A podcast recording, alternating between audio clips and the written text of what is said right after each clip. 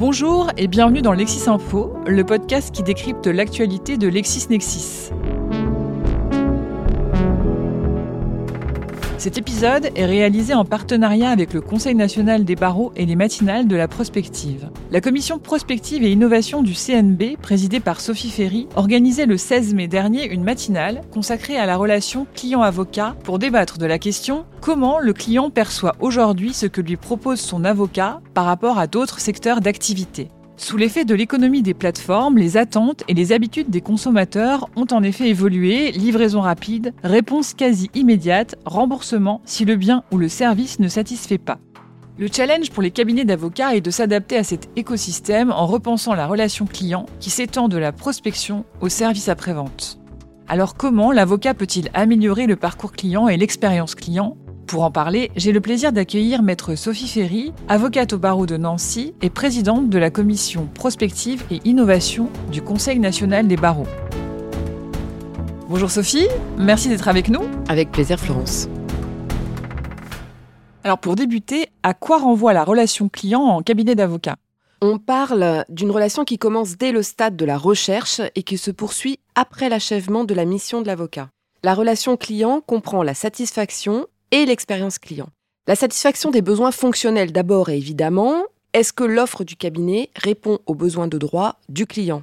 Mais cette satisfaction des besoins fonctionnels ne compte que pour 10% au maximum dans la fidélisation de la clientèle. 90% de la fidélisation est influencée par des émotions. Construire une expérience client, c'est étudier comment le client perçoit l'ensemble du parcours, de la recherche de l'avocat jusqu'à la solution attendue et même après. Le client recherche la facilité dans la relation et l'avocat doit comprendre ses émotions. C'est pour cela qu'on parle plus de l'expérience client que du parcours client, car l'expérience intègre cette émotion. Votre commission a organisé une matinale consacrée à la relation client. Pourquoi est-ce important pour les avocats d'y réfléchir? Ce sujet de la relation client, il est aujourd'hui absolument primordial, à tort ou à raison, parce que la question, c'est comment le client perçoit aujourd'hui ce que lui propose son avocat par rapport à d'autres secteurs. Le client est habitué, dans le cadre de toutes ses démarches dans la société, à certains standards de prise en charge et il se montre de plus en plus exigeant et la profession d'avocat doit entendre ces exigences. Comme vous le soulignez, les attentes des clients des avocats ont évolué. Comment les définiriez-vous aujourd'hui? L'autre attente importante des clients, c'est aussi la transparence et la facilité de paiement en matière d'honoraires. Une autre attente également, c'est que l'avocat se mette à la place de son client. C'est à l'avocat de se mettre à la place de son client pour comprendre ses émotions, les émotions étant au cœur de 50% de la décision du client. Force est de constater que les avocats ont une marge de progression importante en matière d'expérience client et je dirais quelques chiffres à la volée. 67% des expériences clients sont considérées comme pauvres, 87% des expériences clients avocats ne sont pas bonnes ou mauvaises, 95% des gens ont décidé d'agir après une mauvaise expérience de suivi client. Et pour 80% des Français, les avocats sont très pertinents pour résoudre leurs problèmes, mais ils hésitent à aller voir un avocat. Et 50% des PME disent j'ai besoin d'un avocat, mais je n'irai pas voir un avocat. Donc améliorer tous ces points, c'est permettre aussi euh, un meilleur accès à l'avocat. Le préalable à cette relation est la mise en contact du client avec son avocat. Pour faciliter cette mise en relation, est-ce que la profession dispose d'outils? On pense à Doctolib ou à Booking par exemple la méthode traditionnelle de recherche est la plus efficace, c'est la recommandation. Mais elle présente deux inconvénients majeurs. La première, elle est lente à mettre en place, et la seconde, c'est que l'avocat ne choisit pas ses clients. Alors on assiste à une transformation du parcours d'acquisition des clients. Ce n'est plus seulement la confiance ou la réputation de l'avocat qui amène les dossiers, mais c'est aussi la bonne exposition numérique et la bonne e-réputation de l'avocat ou de son cabinet.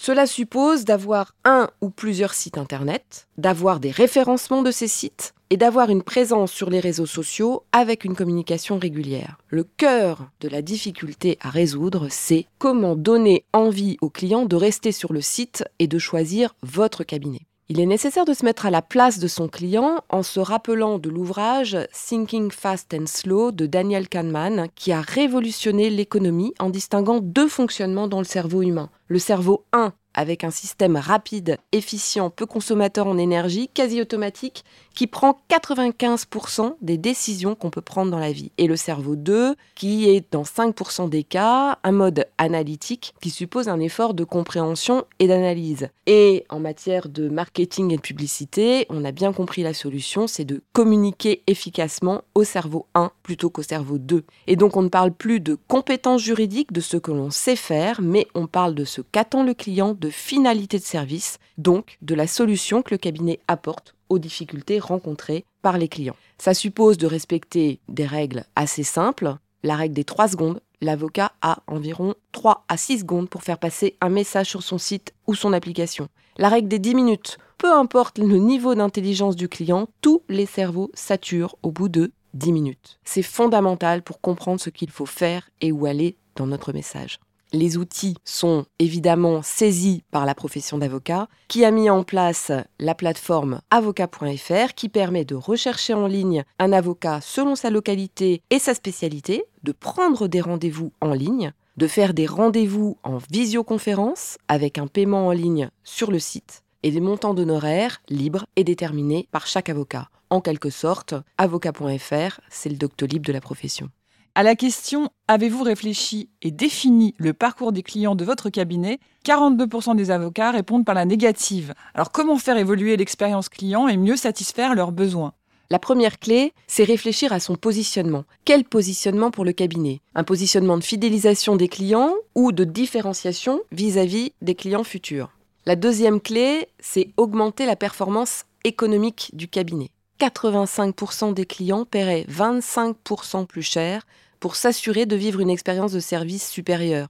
Mais évidemment, il faut pour cela que le cabinet ait une proposition de valeur. Ce que recherche avant tout le client, c'est de la confiance. La technicité pour l'avocat et envers l'avocat, c'est un acquis. De fait, il n'a pas envie qu'on lui parle de technicité, mais plutôt de vivre une expérience globale. Comment concevoir sa proposition de valeur?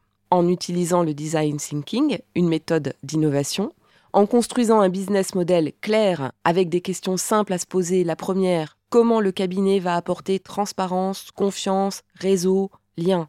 Comment le cabinet va être construit autour de ses réflexions, de ses valeurs? Comment le cabinet va monétiser ces éléments? Comment ces éléments sont capturés dans le temps? On utilise et on peut utiliser cette méthode qui a fait ses preuves dans d'autres secteurs, la méthode Value Proposition Design, faire correspondre les besoins du client et les apports de l'avocat faire un focus sur le besoin client, faire des photographies, des cartographies du besoin du client qui doivent remplir trois niveaux de besoins. Les aspirations, ce que demande le client, les obstacles et les craintes que ne verbalisera pas forcément le client, et les bénéfices, c'est-à-dire les résultats que les clients attendent, voire qu'ils recherchent au-delà même du résultat attendu. Et l'étude, bien sûr, de ses concurrents. Une fois la prestation de l'avocat terminée, que recommandez-vous pour un suivi avec le client? Quels sont les outils qui mesureraient l'expérience client? Eh bien, des enquêtes de satisfaction sur les prestations qui ont été abordées et apportées par l'avocat. Ce n'est pas encore une pratique de la profession, il y a peu d'évaluation des retours des clients et ce peut être un axe d'amélioration important. Et pour terminer, comment voyez-vous la relation client-avocat évoluer à l'avenir? Quelle sera-t-elle d'après vous dans 10 ans?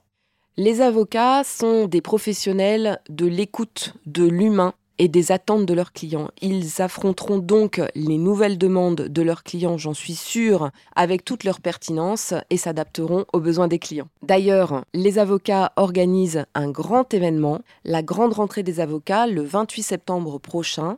C'est une journée au cours de laquelle des débats, des discussions sur l'avenir de la profession, sur les outils de la profession, avec des rencontres qui sont organisées par toutes les commissions du Conseil national des barreaux.